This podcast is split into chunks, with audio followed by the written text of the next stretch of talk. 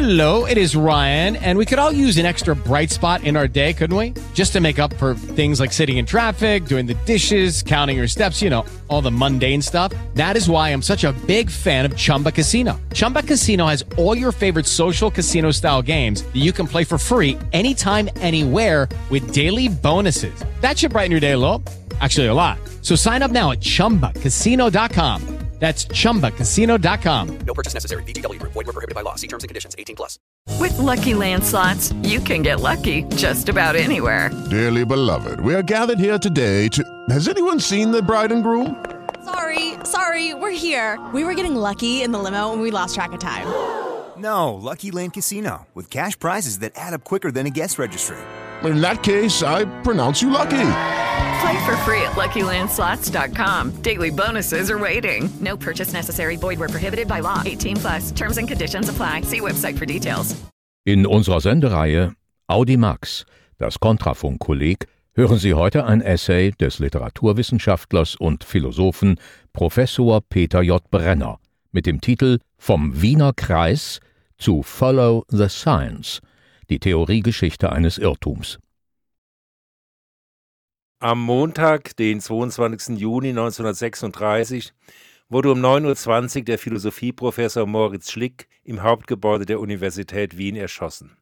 Er war auf dem Weg zum Hörsaal 41, wo er die letzte Vorlesung des Semesters über Philosophie der Physik halten wollte.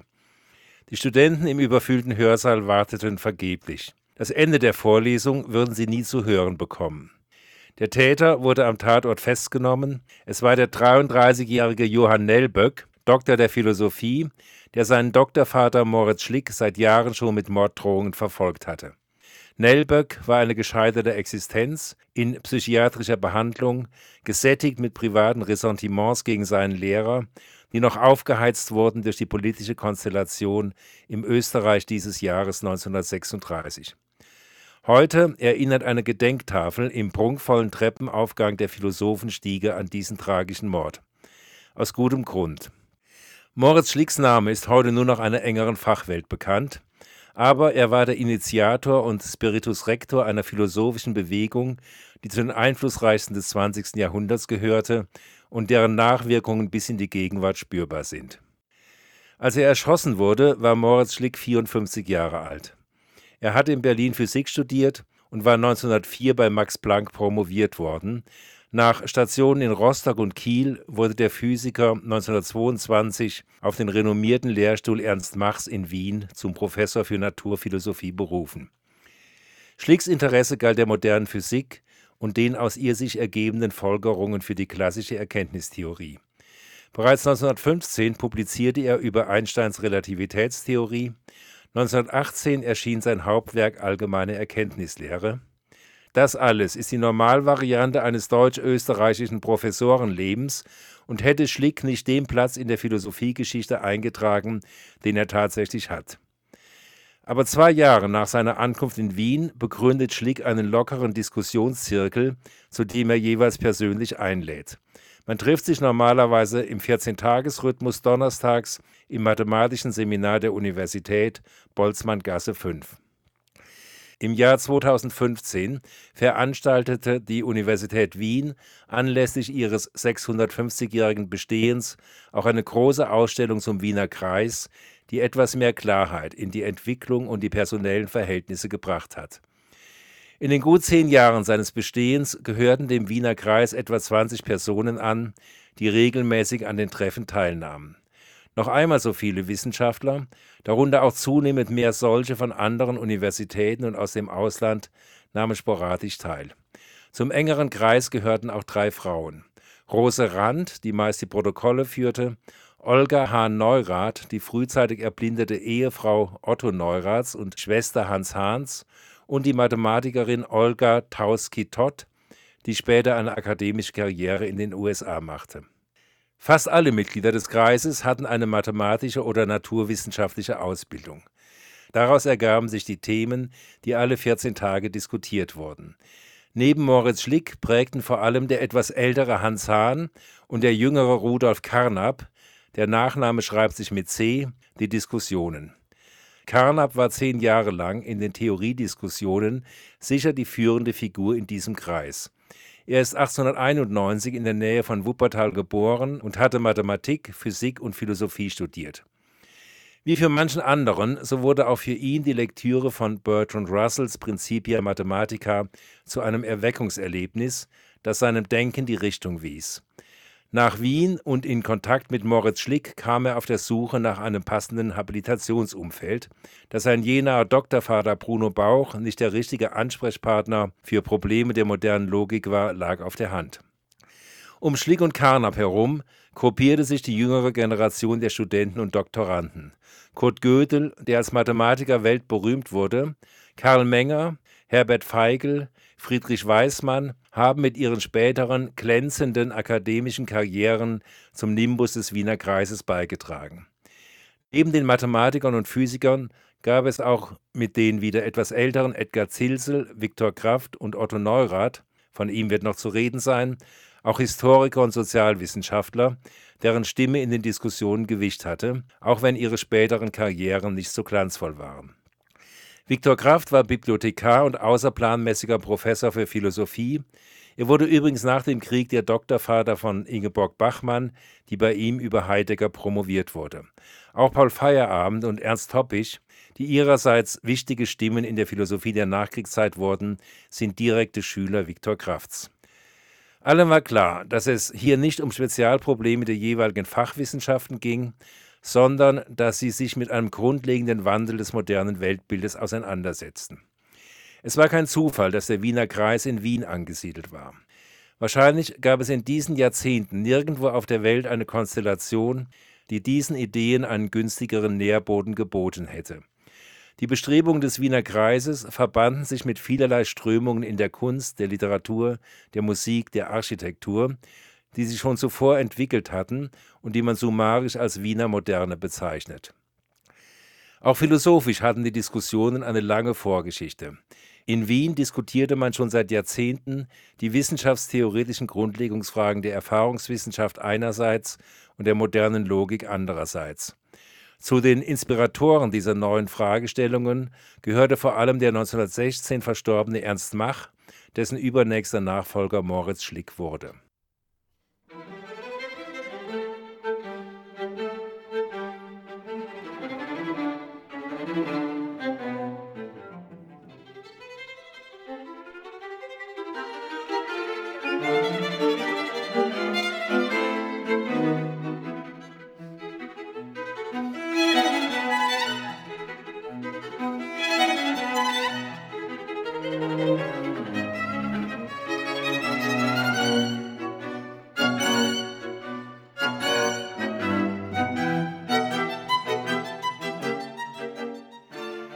Grundlage einer jeden Erfahrungswissenschaft oder empirischen Wissenschaft, wie die Fachleute sagen, sind Aussagen über die physische Wirklichkeit, am besten Aussagen in Gesetzesform.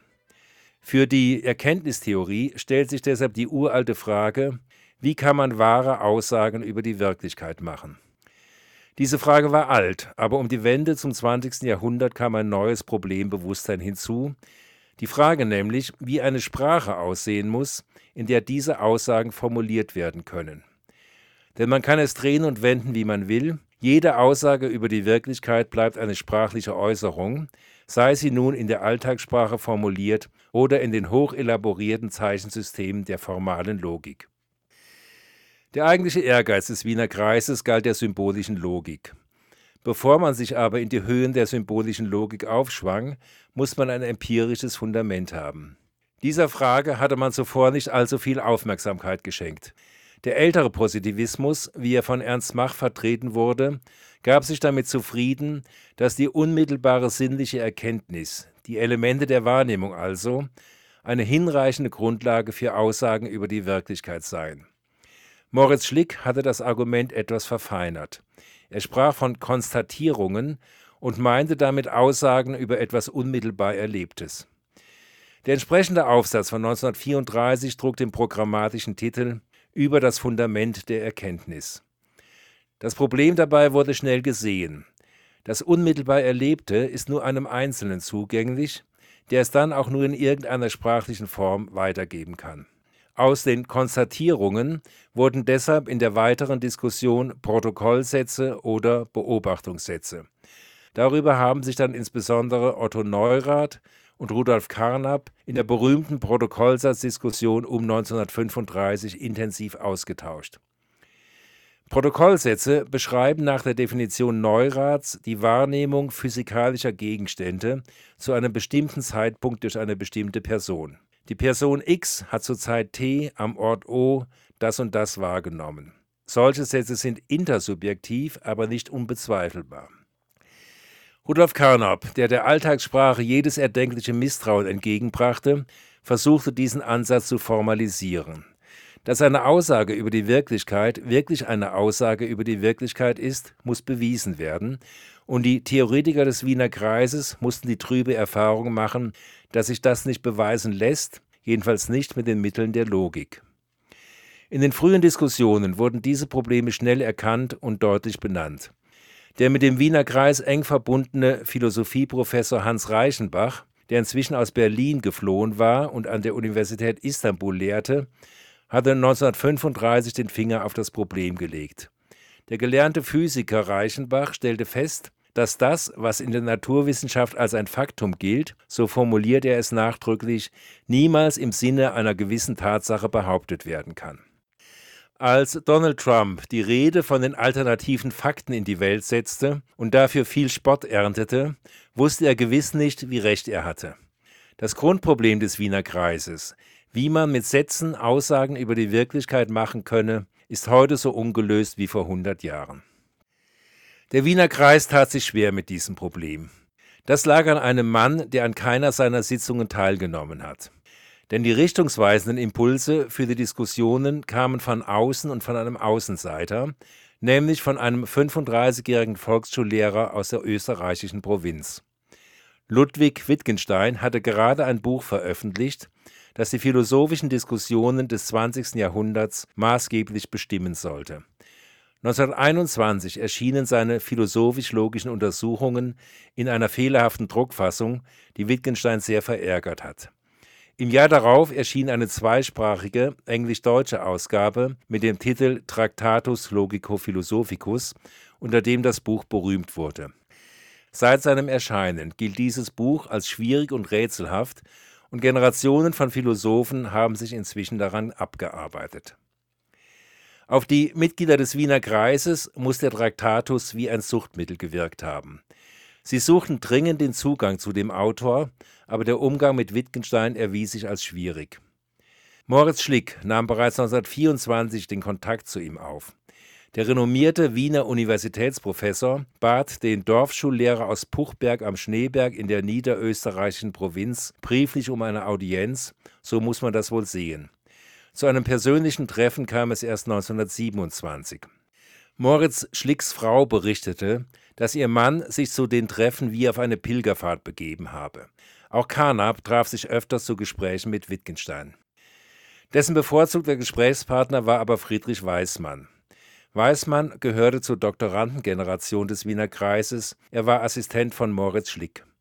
Zu gemeinsamen philosophischen Positionen kam man in diesen Diskussionen nicht, Wittgenstein war nicht bereit zu erklären, was er gemeint hatte. Für den persönlichen Umgang mit Wittgenstein gab es offenbar eine einfache Faustregel. Je mehr man ihn kritisierte, desto weniger nahbar wurde er. Allerdings war es auch von der Sache her schwierig, mit ihm über seine philosophischen Ideen zu diskutieren. Denn Wittgenstein bewegte sich in den Grenzbereichen des Sagbaren, geschweige denn des logisch Beweisbaren. Seine Philosophie reicht in die tiefen Schichten des sprachphilosophischen Denkens, dessen wesentliche Grundlagen sich in rationaler Argumentation nicht mehr nachvollziehen lassen. Immer wieder findet sich der Hinweis, dass man bestimmte Dinge niemandem erklären könne, der sie nicht ohnehin schon sieht und versteht. Der Gestus seines Philosophierens war nicht das rationale Argumentieren, sondern das Zeigen, das besonders in den philosophischen Untersuchungen, seinem zweiten großen Werk, sehr ausgeprägt ist. Schau hin, heißt es immer wieder, dann siehst du schon, was ich meine. Man kann sich Wittgenstein sehr gut als Volksschullehrer vorstellen. Der Traktatus wurde im Wiener Kreis auf Betreiben Carnaps über zwei Jahre hinweg zweimal durchgegangen, Satz für Satz, Die Lektüre wurde betrieben wie die Exegese einer heiligen Schrift. Aber das Buch blieb rätselhaft. Es fiel aus dem Rahmen aller philosophischen und wissenschaftstheoretischen Traditionen, in denen man sich bisher bewegt hatte. Das kam nicht von ungefähr, denn Wittgenstein selbst war eine rätselhafte Persönlichkeit mit einer ganz ungewöhnlichen Biografie. Er war 1889 in Wien geboren. Der Vater war ein klassischer Self-Made Man. Er baute ein Stahlwerk-Imperium auf und war einer der reichsten Männer der Habsburger Monarchie. Der Sohn war also zeitlebens finanziell unabhängig oder hätte es sein können, wenn er nicht große Teile seines ererbten Vermögens verschenkt hätte. Einen kleinen Teil bekamen auch der Lyriker Georg Trakl und andere Schriftsteller ab. Zunächst studierte Wittgenstein in Berlin und Manchester Maschinenbau. Mit der Lektüre von Bertrand Russells The Principles of Mathematics entdeckte er seine philosophisch-mathematischen Interessen. Russell war neben Gottlob Frege einer der Urväter der modernen, auf mathematischer Logik gegründeten analytischen Philosophie. Wittgenstein studierte 1911 und 1912 in Cambridge bei Russell und schrieb in den folgenden Jahren, in denen er auch als Freiwilliger am Ersten Weltkrieg teilnahm, die nicht einmal 100 Seiten seines Traktatus. Anschließend machte er in Österreich eine Ausbildung zum Volksschullehrer und unterrichtete bis 1926 an Dorfschulen in Tirol und in Niederösterreich. 1930 wurde er Fellow des Trinity College in Cambridge. Der berühmte siebte und letzte Satz des Traktatus lautet, worüber man nicht sprechen kann, darüber muss man schweigen. In den Diskussionen des Wiener Kreises wurde diese Aussage als ein Metaphysikverbot gelesen. Nur Sätze, die den syntaktischen und logischen Regeln folgten, die Wittgenstein in den vorangegangenen sechs Thesen aufgestellt hatte, seien zulässig, der Rest sei Unsinn. Das wäre die Position Carnaps gewesen. Spätere Interpreten, zu denen allerdings auch schon Russell gehörte, haben es genau umgekehrt verstanden. Eigentlich sei der Traktatus ein rätselhaftes, mystisches Buch, das sich dem Unsagbaren, dem Metaphysischen nähern wolle. Aber im Wiener Kreis spielten diese Fragen noch keine Rolle. Hier las man Wittgenstein als Begründer einer neuen rationalistischen Sprachphilosophie. Jahrzehntelang wurde der Traktatus als Anleitung gelesen, eine rationale Sprache zu entwickeln, so lange bis Wittgensteins zweites philosophisches Buch 1956 erschien, fünf Jahre nach seinem Tod die logischen Untersuchungen, in denen Wittgenstein den Denkansatz des Traktatus verwarf oder, je nach Sichtweise, hinter sich ließ und eine genau entgegengesetzte Sprachtheorie entwickelte, die wiederum bahnbrechende Wirkungen in der Philosophie und Sprachtheorie hervorrief. Wittgenstein leitete damit die Wendung zur Ordinary Language Philosophy ein und beeinflusste die philosophische Entwicklung in der zweiten Hälfte des 20. Jahrhunderts maßgeblich. Man spricht später vom Linguistic Turn, der sprachwissenschaftlichen Wende, welche die Philosophie und mit ihr auch viele Einzelwissenschaften genommen haben. Vieles davon ist ins allgemeine Bewusstsein eingedrungen. Aber die eigentlichen philosophischen Grundlagendiskussionen blieben eine zähe Angelegenheit. Sie betrafen Fragen der Semantik, die Regeln formaler Sprachen und logischer Symbolsysteme. Lange Zeit konzentrierte man sich auf die jahrhundertealte, aber diesmal mit neuen gedanklichen Mitteln zu beantwortende tückische Frage, die Wittgenstein aufgeworfen hatte. Was bedeutet es eigentlich, wenn man sagt, ein Satz habe diese oder jene Bedeutung oder, alltagssprachlich formuliert, mit einem Satz sei dies oder jenes gemeint? Das waren hochabstrakte, aber keineswegs nur akademische Glasperlenspiele. Wenn heute über die Gendersprache gestritten wird, verbergen sich dahinter genau die Probleme, die im Wiener Kreis diskutiert wurden. Es geht um die Frage, in welchem Zusammenhang die Sprache mit der Wirklichkeit steht und ob es wirklich sinnvoll ist zu sagen, mit einer bestimmten grammatischen Struktur seien bestimmte Personenkreise nicht mitgemeint und man könne das ändern, indem man bestimmte Zeichen wie Sterne oder Striche oder Doppelpunkte verwendet. Im Wiener Kreis wurde Wittgenstein aber zunächst ganz anders gelesen, nämlich als Beitrag zur Wissenschaftstheorie. Wittgenstein hatte postuliert, dass alle Theorien von Elementarsätzen ausgehen. Der einfachste Satz, der Elementarsatz, behauptet das Bestehen eines Sachverhalts, heißt es im Traktatus. Im Wiener Kreis hat man diese Elementarsätze ziemlich umstandslos in die eigenen Protokollsätze umgedeutet. Damit hatte man das Problem aus der Welt geschafft, wie man empirische Wirklichkeit in logisch aufgebaute Theoriegebäude umsetzen konnte. Denn so war es bei Wittgenstein angelegt. Seine Elementarsätze bezeichnen Sachverhalte und von den Elementarsätzen aus kann man Schritt für Schritt in logischer Folgerung von einer Ebene der Abstraktion und Komplexität zur nächsten fortschreiten. Diesem Modell folgte Carnap 1928 in seinem ersten und bekanntesten Buch, seiner Habilitationsschrift Der logische Aufbau der Welt. Unter Verwendung der Regeln und der Symbolsprache der modernen Logik entwickelte er ein Programm, mit dem sich stufenweise Gegenstandssphären aufeinander aufbauen lassen. Die empirische Basis ist das Eigenpsychische, das dem Einzelnen unmittelbar gegeben ist. Der Rest ist Logik, mit der ein Konstitutionssystem der Begriffe entwickelt wird. Carnaps Buch wurde zu einem Grundlagenwerk des logischen Empirismus. Auch wenn es längst nicht alle Probleme gelöst hatte, so hatte es doch programmatischen Charakter. Die Wiener identifizierten also ohne Umstände Wittgensteins rätselhafte Sachverhalte mit den unmittelbaren harten Daten, die Macht zur Grundlage der Wissenschaft erklärt hatte, und mit den Protokollsätzen, wie sie selbst sie verstanden, also als Aussagen über die Wirklichkeit.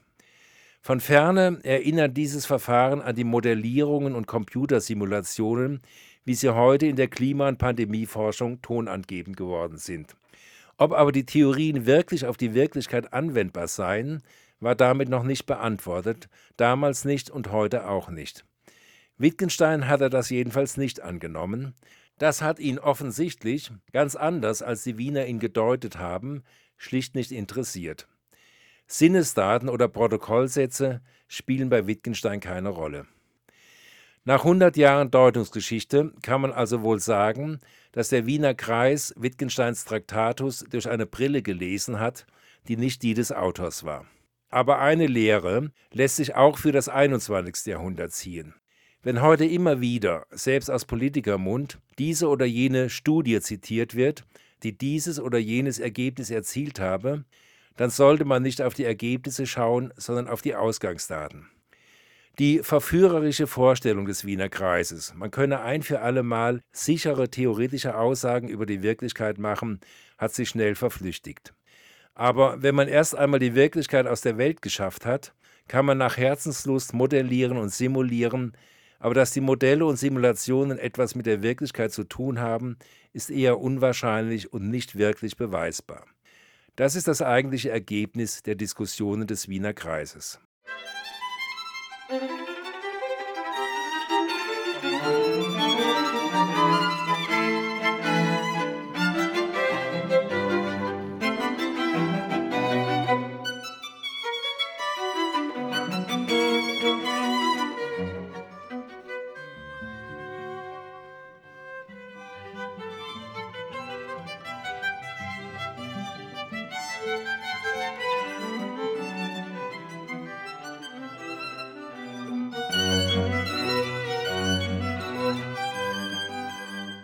Die zweite zentrale Fragestellung des Wiener Kreises betraf das klassische Induktionsproblem. Insbesondere Carnap hat sich sein ganzes akademisches Leben an dieser Frage festgebissen. Wie lassen sich allgemeine Aussagen über die Wirklichkeit beweisen oder, anders formuliert, wie kann man beweisen, dass Naturgesetze immer und überall gültig sind? Dieses Problem stand seit David Humes Inquiry Concerning Human Understanding von 1748 auf der Tagesordnung der Erkenntnistheorie. David Hume hatte das Problem richtig gesehen und beschrieben und gleich auch eine Lösung gegeben. Gewiss könne man nicht beweisen, dass Naturgesetze gültig seien, aber man müsse nicht richtig bei Sinnen sein, wenn man ernsthaft in Zweifel ziehen wolle, was der Alltagsverstand hunderttausendfach bewiesen habe. Für Kant wurde diese Herausforderung die Grundlage seiner Erkenntnistheorie, aber mit Kant konnten die Empiriker des Wiener Kreises wenig anfangen. Er spielte in ihrem Denken praktisch keine Rolle. Nach dem traditionellen Verfahren, das anfangs auch die Theoretiker des Wiener Kreises nicht in Frage stellten, wurden Naturgesetze mit hinreichender Sicherheit durch Induktion bewiesen. Induktion ist eine Denkmethode, die von einer Reihe von Einzelfällen auf das Allgemeine schließt. Solche Schlüsse können niemals die gleiche Gewissheit haben wie die deduktiven Schlüsse der formalen Logik. Denn die Reihe der Einzelfälle ist niemals abgeschlossen und man kann nie wissen, ob das, was man heute beobachtet hat, morgen in gleicher Weise zu beobachten sein wird. Das Induktionsproblem berührt die Grundlage des modernen Weltverständnisses. Dass Naturgesetze immer und überall in gleicher Weise gültig sind, war die Voraussetzung des welthistorisch so eminent erfolgreichen abendländischen Rationalismus. Es ging also hier um weit mehr als um ein Spezialproblem der Erkenntnistheorie. An diesem Induktionsproblem arbeitete sich außer Carnap ein Autor ab, der selbst nicht zum Wiener Kreis gehörte, durch den der Wiener Kreis aber seine größte Wirkung erzielte. Karl Raimund Popper. Popper hat, so erzählt man, zeitlebens darunter gelitten, dass er zu den Diskussionen des Wiener Kreises nie eingeladen wurde. Dafür war er aber selbst verantwortlich. Denn Popper gründete seine fast beispiellose Karriere darauf, den Wiener Kreis in seinen Grundpositionen anzugreifen. In der Wahl seiner rhetorischen Mittel war er dabei nicht immer besonders wählerisch. Wie Wittgenstein war Popper ein akademischer Außenseiter, und wie Wittgenstein hat er diese Rolle gesucht und genossen. Und zufällig war Popper wie Wittgenstein auch ein Volksschullehrer. Popper ist 1902 in Wien geboren und in Blickweite des Stephansdoms aufgewachsen. Er entstammte einer wohlhabenden Rechtsanwaltsfamilie mit jüdischen Wurzeln. Die Familie gehörte zum Wiener Großbürgertum und war, wie Popper selbst, protestantisch getauft. Popper hat die Schule ohne Abschluss verlassen, eine Tischlerlehre und anschließend eine Ausbildung zum Grundschullehrer absolviert und dann die Hochschulreife nachgeholt. 1928 wurde er bei Karl Bühler und Moritz Schlick mit einer Arbeit zur Denkpsychologie promoviert. In dieser Zeit arbeitete Popper als Lehrer in Einrichtungen für sozial benachteiligte Kinder. Irgendwann im Laufe dieser Jahre hat er sich von der Psychologie abgewandt und befasste sich mit Grundsatzfragen der Logik und der Wissenschaftstheorie und irgendwie kam er in Kontakt zu Mitgliedern des Wiener Kreises. Ein dauerhafter Gesprächspartner wurde ihm schließlich der gleichaltrige Herbert Feigl. Vor allem Feigl trug Poppers Ideen in den Wiener Kreis hinein, wo sie durchaus wahrgenommen und diskutiert wurden. Das ermutigte Popper dazu, ein Buch über die beiden Grundprobleme der Erkenntnistheorie zu schreiben, die Urform seiner Logik der Forschung. Poppers Buch Logik der Forschung erschien Ende 1934, vordatiert auf 1935, wie es Verleger gerne machen. Das Buch wurde weltberühmt. Es gehört bis heute zu den Klassikern der philosophischen Literatur. Auf Englisch erschien es 1959 unter dem Titel The Logic of Scientific Discovery und mit dieser englischen Version begann der Siegeszug der Popperschen Falsifikationstheorie. Popper glaubte und bekundete bis an sein Lebensende, dass er den gesamten theoretischen Denkansatz des Wiener Kreises ein für allemal widerlegt habe. Er sei, so erklärte er noch in seiner Autobiografie von 1974, der Täter, der den logischen Positivismus umgebracht habe. Hello, it is Ryan, and I was on a flight the other day playing one of my favorite social spin slot games on chumbacasino.com. I looked over the person sitting next to me, and you know what they were doing? They were also playing Chumba Casino. Coincidence? I think not. Everybody's loving having fun with it. Chumba Casino is home to hundreds of casino style games that you can play for free anytime, anywhere, even at 30,000 feet. So sign up now at chumbacasino.com to claim your free welcome bonus. That's chumbacasino.com and live the Chumba life. No purchase necessary. VGW Group. Void were prohibited by law. See terms and conditions. 18 plus. Ganz so war es aber dann doch nicht. Ende 1932 war Karl Popper zu einer Diskussionsveranstaltung außerhalb der eigentlichen Treffen des Wiener Kreises eingeladen worden. Hier konnte er über sein entstehendes Buch berichten. Sein Auftritt dort war offensichtlich so aggressiv und polemisch, besonders gegen den nicht anwesenden Wittgenstein gerichtet, dass er sich für jede weitere Einladung zu den Treffen des Wiener Kreises disqualifiziert hatte. Moritz Schlick legte Wert auf gute Manieren.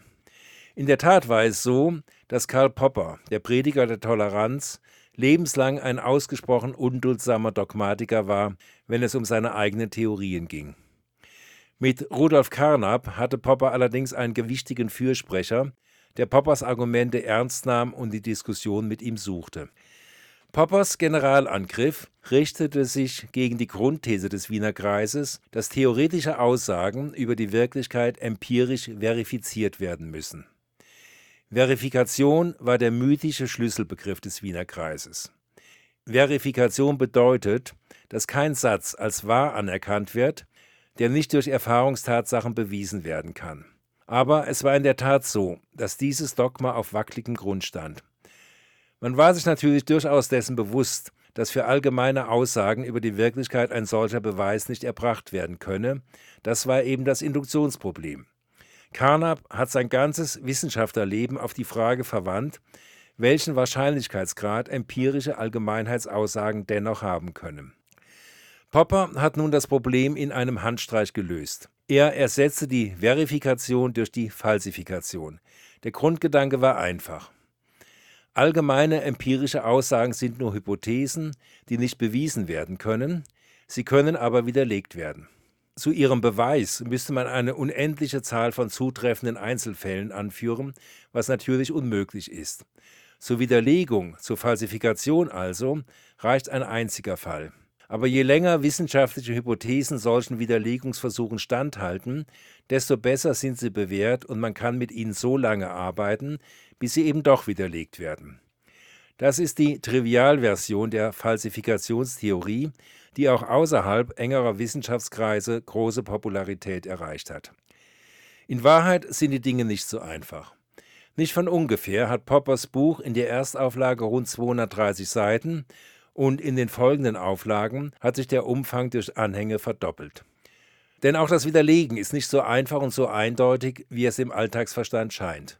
Darüber wurde viel diskutiert, ebenso wie über die Frage aller Fragen, in welchem Kontakt stehen Theorien zur Wirklichkeit. Bei Popper wurden aus Carnaps Protokollsätzen Basissätze.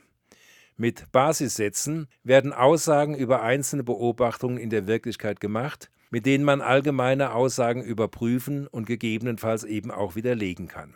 Popper behauptete gar nicht erst, dass sie die Wirklichkeit angemessen abbilden. Basissätze, mit denen Theorien widerlegt werden können, sind Grundlagensätze, auf die sich Wissenschaftler geeinigt haben, also pure, wenn auch begründete Konventionen. Übereinkünfte zwischen Wissenschaftlern, die so lange gelten, wie man sich eben einig ist. Sie sind also noch schwächer ausgelegt als Carnaps Protokollsätze. So dramatisch wie Popper es gesehen hat, war der Unterschied zwischen seiner Theorie und der des Wiener Kreises durchaus nicht. Poppers Ablehnung der induktiven Methode und seine Falsifikationstheorie gehören heute zum Standardarsenal feuilletonistischer Wissenschaftstheorie. In ihren Grundzügen sind diese Annahmen sicher auch zutreffend oder zumindest plausibel. Aber so einfach, wie er sich heute in der populärwissenschaftlichen Diskussion darstellt, die sich gerne mit der politischen vermischt, ist es aber doch nicht. Bei näherer Betrachtung ist das Widerlegen von Theorien fast genauso schwer wie das Beweisen. Denn das elementarste aller Probleme konnte Popper auch nicht lösen, das Basisproblem, die Frage also, wie man Aussagen über die Wirklichkeit machen kann, denn solche Aussagen braucht man beim Falsifizieren genauso wie beim Verifizieren. In den folgenden lebhaften Diskussionen haben sich noch weitere Probleme gezeigt. Ungeklärt geblieben ist die Frage, was denn nun mit einem widersprechenden Basissatz falsifiziert ist. Die ganze Theorie, die betreffende Hypothese oder nur eine Randbedingung. Poppers berühmtes Buch heißt Logik der Forschung und nicht Logik der Wissenschaft. Er wollte beschreiben, auf welche Weise wissenschaftliche Erkenntnisse im Forschungsprozess gewonnen werden und welchen Geltungsanspruch sie erheben können. Die Kritiker Poppers haben diesen Anspruch ernst genommen. Die gewichtigsten Einwände machten geltend, dass wissenschaftliche Theorien zu komplex seien, als dass sie durch ein oder auch mehrere Gegenbeispiele widerlegt werden könnten.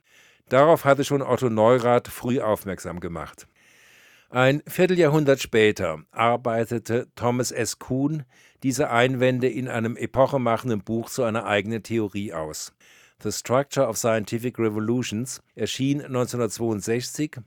Kuhn entwarf eine auf der Betrachtung der Wissenschaftsgeschichte gegründete Gegenposition zu Popper. Wissenschaftlicher Fortschritt vollzieht sich nicht im Fortgang von Bewährung und Widerlegung, sondern in der Abfolge von Normal Science und Revolutionary Science. Normal Science bewegt sich im Rahmen eines Paradigmas, also einem Arsenal von gemeinsamen Grundüberzeugungen, Regeln und Verfahren, die von den beteiligten Wissenschaftlern nicht in Frage gestellt werden. Wissenschaftlicher Fortschritt entsteht, wenn dieses Paradigma in einer revolutionären Phase zusammenbricht, aus welchen Gründen auch immer, und sich ein neues Paradigma etabliert. Das war ein ganz und gar anderer Denkansatz als der des Wiener Kreises. Allerdings hatte es auch schon bei den Wienern ähnliche wissenschaftshistorische Ansätze gegeben, insbesondere bei Edgar Zilsel. Sie fanden aber zunächst kaum Gehör. Einen noch radikaleren Bruch mit der strengen Logik der Forschung des Wiener Kreises vollzog schließlich Paul Feierabend, der nach dem Krieg von Viktor Kraft promoviert wurde. In seinem Buch Against Method propagierte er 1975 den Leitsatz der Postmoderne Anything Goes. Alles ist möglich und erlaubt, was zum Erfolg führen könnte. Eine anarchistische Erkenntnistheorie also, wie der Untertitel des Buches auch lautet.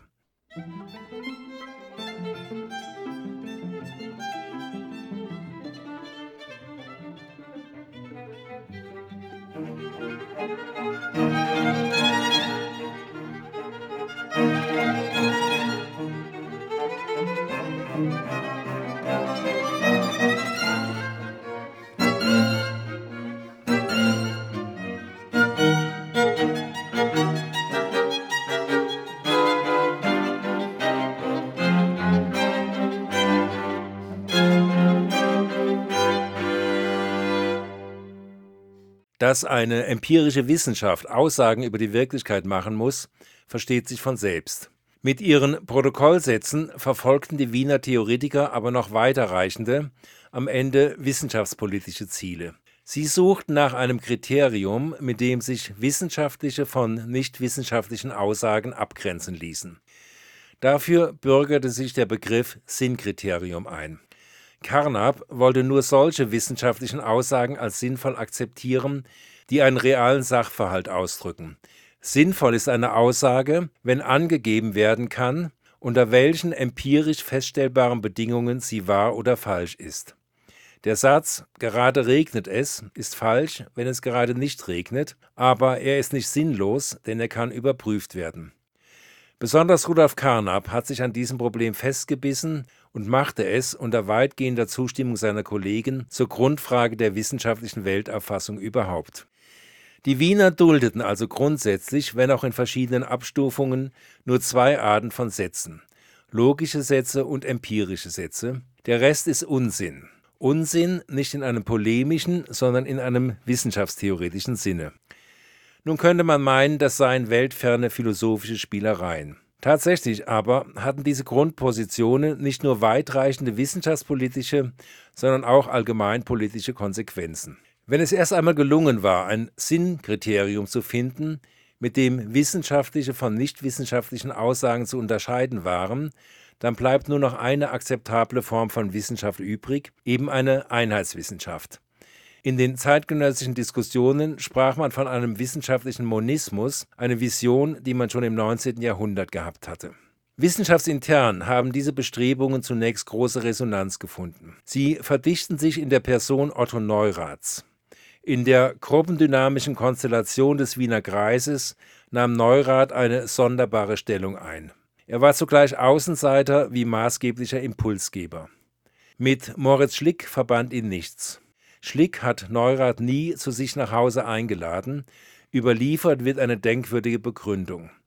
Er könne doch einen Mann mit einer so lauten Stimme nicht bei sich zu Gast haben. Im Hause Schlick würde Mozart gespielt und nachher unterhielte man sich leise. Tatsächlich war Neurath in jeder Hinsicht ein Antipode Schlicks. Die beiden waren gleichaltrig, Neurath hatte aber kein naturwissenschaftliches Studium absolviert, sondern Ökonomie, Geschichte und Philosophie in Wien und Berlin studiert. Er war in Berlin promoviert worden und hatte sich 1917 in Heidelberg bei Max Weber mit einer Arbeit über die Kriegswirtschaftslehre und ihre Bedeutung für die Zukunft habilitiert. Das war keine schlechte Adresse und eine gute Voraussetzung für eine akademische Karriere. Aber es kam ganz anders. 1919 beteiligte Neurath sich an der Münchner Räterepublik. Er wurde Präsident des von ihm gegründeten Reichswirtschaftsamtes und er versuchte, eine geldlose Wirtschaft einzuführen.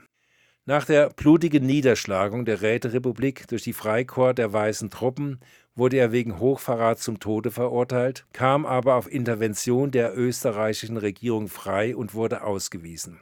Anders als sein österreichischer Landsmann, der später deutscher Reichskanzler wurde, dürfte er Deutschland nicht wieder betreten. Damit war seine akademische Karriere zu Ende, bevor sie begonnen hatte.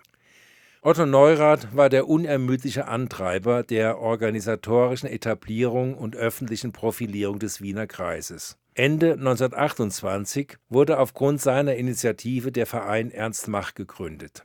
Der Verein Ernst Mach hatte ein klares Ziel. Durchsetzung einer wissenschaftlichen Weltauffassung hieß das Programm, wobei der Begriff Weltauffassung im direkten Gegensatz zum Begriff Weltanschauung gewählt wurde.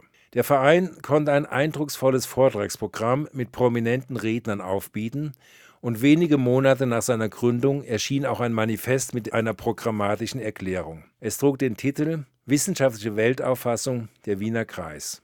Damit wurde erstmals der Begriff Wiener Kreis offiziell verwendet. Unter maßgeblicher Beteiligung Otto Neuraths wurden zudem regelmäßig internationale Kongresse für die Einheit der Wissenschaft durchgeführt. In Deutschland und Österreich war das nicht mehr möglich. Die Wissenschaftler trafen sich in der Tschechoslowakei, in Frankreich, Dänemark, England und den USA.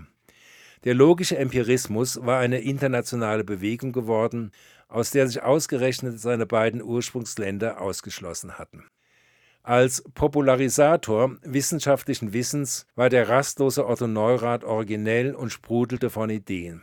Ab 1924 entwickelte er die Wiener Methode der Bildstatistik, später umbenannt in Isotype, International System of Typographic Picture Education, zu Deutsch also Internationales System bildhafter Erziehung. Die heute auf den Flugplätzen und Bahnhöfen in aller Welt verbreiteten Piktogramme gehen auf Otto Neurath zurück. Ihre weltweite Verbreitung fand sie zwar erst, als Ottel Eicher, einer der wichtigsten Grafiker der Bundesrepublik, 1972 dieses Konzept bei den Olympischen Spielen in München umgesetzt hatte. Erfunden worden sind sie aber bereits 40 Jahre zuvor von Otto Neurath. Otto Neurath verband damit allerdings weiterreichende Zielvorstellungen als bloß die eines Wegweisers. Ihm ging es um Volksaufklärung. Die Wiener Bildstatistik war eine Methode, volkswirtschaftliche Zusammenhänge in einer definierten, international verständlichen Bildersprache einer breiteren Bevölkerungsschicht zugänglich zu machen. Neben Fritz Kahn wurde Otto Neurath damit zum Begründer der modernen Infografik. Knapp sechs Jahre nach seiner Gründung, am 2. Mai 1934, wurde der Verein Ernst Mach von der Wiener Polizeidirektion verboten. Drei Monate später wurde der österreichische Bundeskanzler Dollfuß Opfer der Geister, die er selbst gerufen hatte. Der Bundeskanzler, der sich selbst im Jahr zuvor diktatorische Vollmachten erputscht hatte, wurde im Rahmen eines nationalsozialistischen Putschversuchs erschossen. Die politische Situation wurde auch in Österreich zunehmend ungemütlicher. Die Vorwürfe gegen den Verein Ernst Mach, die zum Verbot führten, waren nicht ganz an den Haaren herbeigezogen. Denn ausdrücklich wurde im Gründungsmanifest der moderne Empirismus im Zusammenhang mit einer sozialistischen Einstellung angesprochen. Tatsächlich war es so, dass einige der wichtigsten Mitglieder des Wiener Kreises, wenn nicht sozialistische, so doch sozialreformerische politische Vorstellungen hatten. Wien war in der Mitte der 1930er Jahre für die Wissenschaftler des Wiener Kreises ein gefährlicher Ort geworden, lange bevor Österreich sich an Deutschland anschließen ließ. Auch in Österreich gab es eine lange Tradition des massiven Antisemitismus. Man darf nicht vergessen, dass Hitler Österreicher war. Von den prominenteren Mitgliedern des Wiener Kreises waren nur wenige jüdischer Herkunft. Dennoch wurde die antimetaphysische, rationalistische Philosophie insgesamt als jüdisch wahrgenommen und rief antisemitische Reaktionen hervor. Mit dieser Strategie hatte auch der Schlickmörder bei seinen zwei Gerichtsverhandlungen letztlich Erfolg. 1937 war er zu zehn Jahren Gefängnis verurteilt worden. Bei seinem Wiederaufnahmeverfahren 1938, nach dem Anschluss Österreichs, wurde er auf Bewährung entlassen. 1938 lebte kein einziger Wissenschaftler des engeren Wiener Kreises noch in Österreich oder in Deutschland, außer Viktor Kraft, der aus dem Staatsdienst entlassen wurde. Sie waren in alle Welt verstreut. Manche von ihnen machten großartige Karrieren an angelsächsischen Universitäten. Diese ehemaligen Mitglieder des Wiener Kreises haben der Philosophie in der zweiten Hälfte des 20. Jahrhunderts entscheidende Impulse gegeben. Mit der Emigration sind aber die sozialpolitischen Ambitionen völlig verloren gegangen. Politische oder ethische Diskussionen spielen in der analytischen Philosophie, wie sie künftig heißen wird, allenfalls eine sehr untergeordnete Rolle.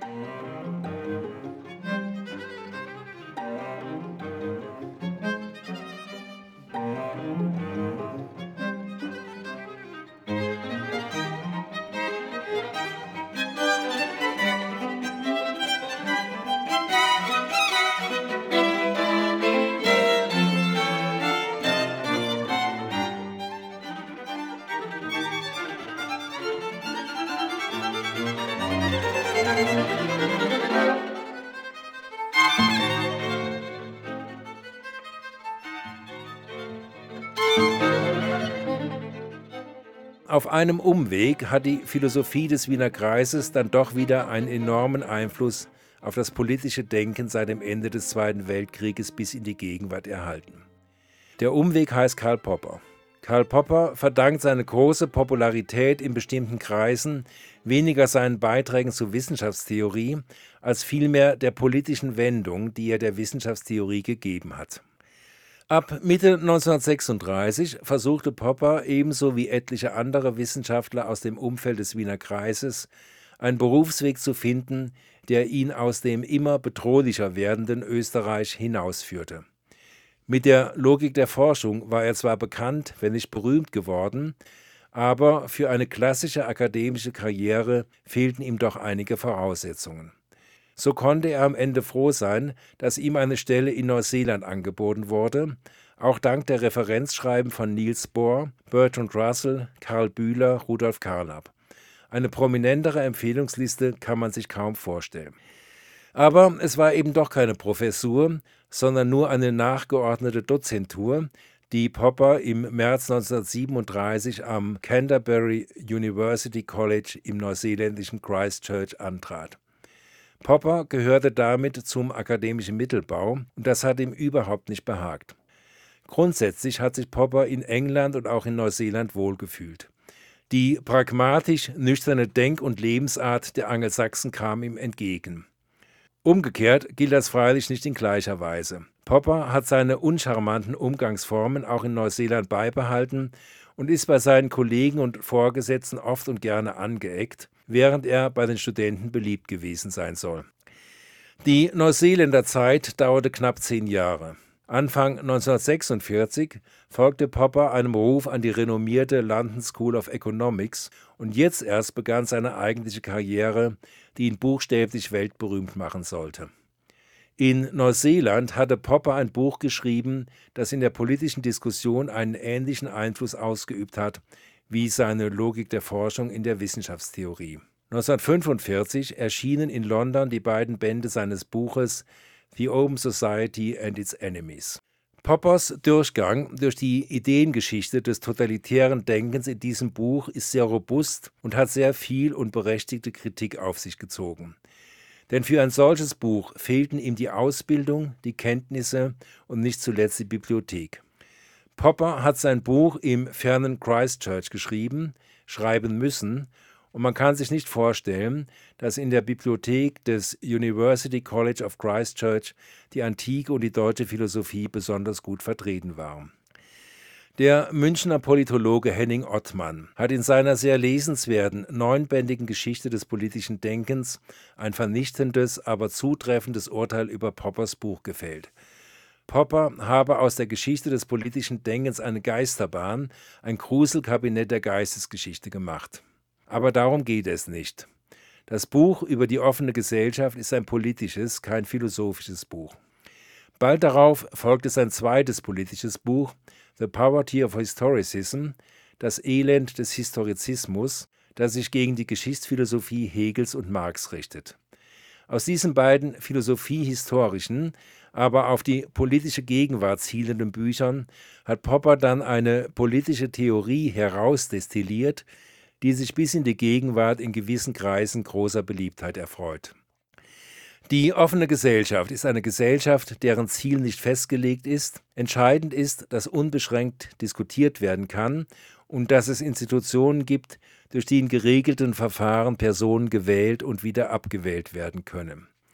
Politisches Handeln beruht auf dem Piecemeal Engineering, der Stückwerktechnologie. Veränderungen und Reformen sollen immer Schritt für Schritt durchgeführt werden, nicht als große Transformation oder Great Reset, sondern in einem überschaubaren und deshalb stets revidierbaren Umfang.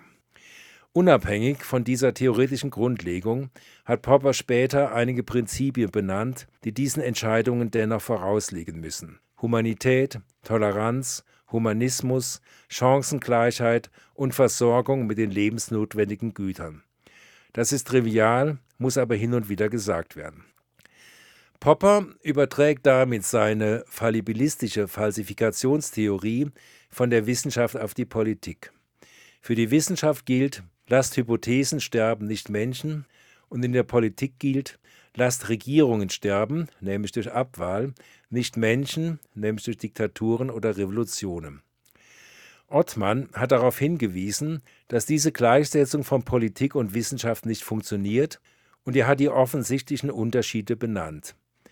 Wissenschaftliche Hypothesen werden nicht nach dem Mehrheitsprinzip widerlegt. Zudem muss Politik unter Zeitdruck entscheiden. Wissenschaft vollzieht sich handlungsentlastet. Politische Diskurse sind lokal begrenzt. Wissenschaft erhebt universale Ansprüche. Bei den revolutionären Umbrüchen in den osteuropäischen Ländern 1989 hat Poppers liberale politische Philosophie eine große Rolle gespielt.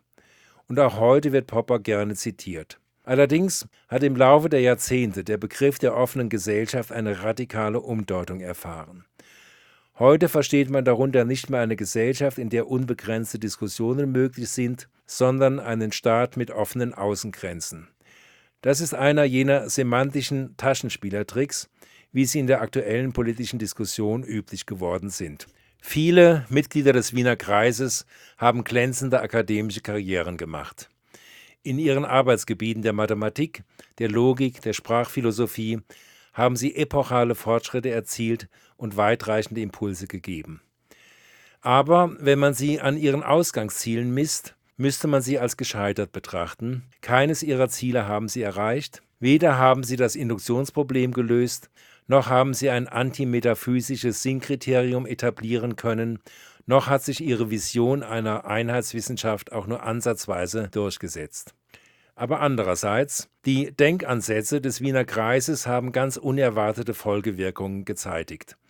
Die Aporien und unlösbaren Probleme der physikalistischen Philosophie führten unversehens zu einer Sprachphilosophie und von hier aus gingen entscheidende Impulse für das philosophische Denken mit großer Ausstrahlung in viele andere Wissenschaften aus.